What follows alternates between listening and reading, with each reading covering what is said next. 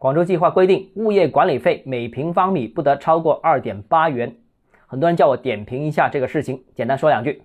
欢迎来到东浩之家买房。首先，第一点，如何收费必须是根据提供服务的内容进行定义的，跟服务的硬件其实没有关系。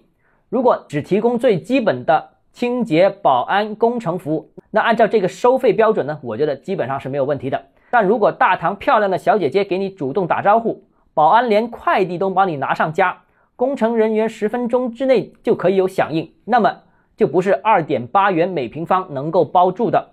做个不恰当的比喻啊，现在规定餐厅所有的虾都不能超过三十块钱一盆，不管你是基围虾还是老虎虾，不管你的厨师是隔壁的大嫂还是米其林的大厨，那这个是明显不合理的。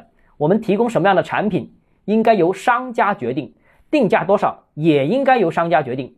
至于选不选这个产品，这由消费者自行决定。所谓青菜萝卜各有所爱，一刀切并不利于物业服务的升级化、多元化、个性化。第二点，我想说的是，物业管理公司呢要绕开现在的这个限价政策呢，也是极为简单的。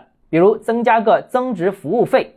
目前呢，我所知不少城市高端物业楼盘就采取这个方式规避这个限价，说的是管理费两块八一平方。另外，通过其他方式收取两块钱的增值服务费，合共就四点八元。反正监管部门也没人管，没法定性定量监管。那这类型规定就算推出，也很难执行和监管。那第三个呢，就是当前物业管理的主要矛盾呢，并不在新小区，而在老小区。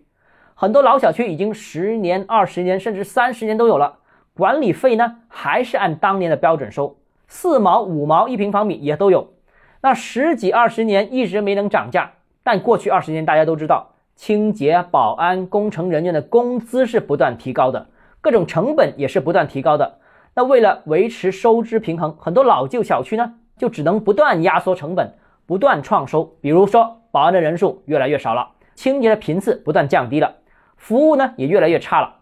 另外呢，小区各种摆摊、电梯和大堂各种乱七八糟的广告了。还有绿化少打理了，喷水池不开了，灯光调暗了，等等等等，面对的服务也是越来越差。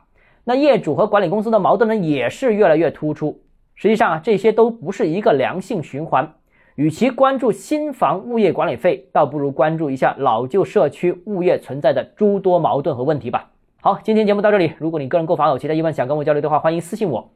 或者添加我个人微信，账号是教买房六个字拼音首字母小写就是微信号 d h e z j m f。想提高财富管理认知，请关注我，也欢迎评论、点赞、转发。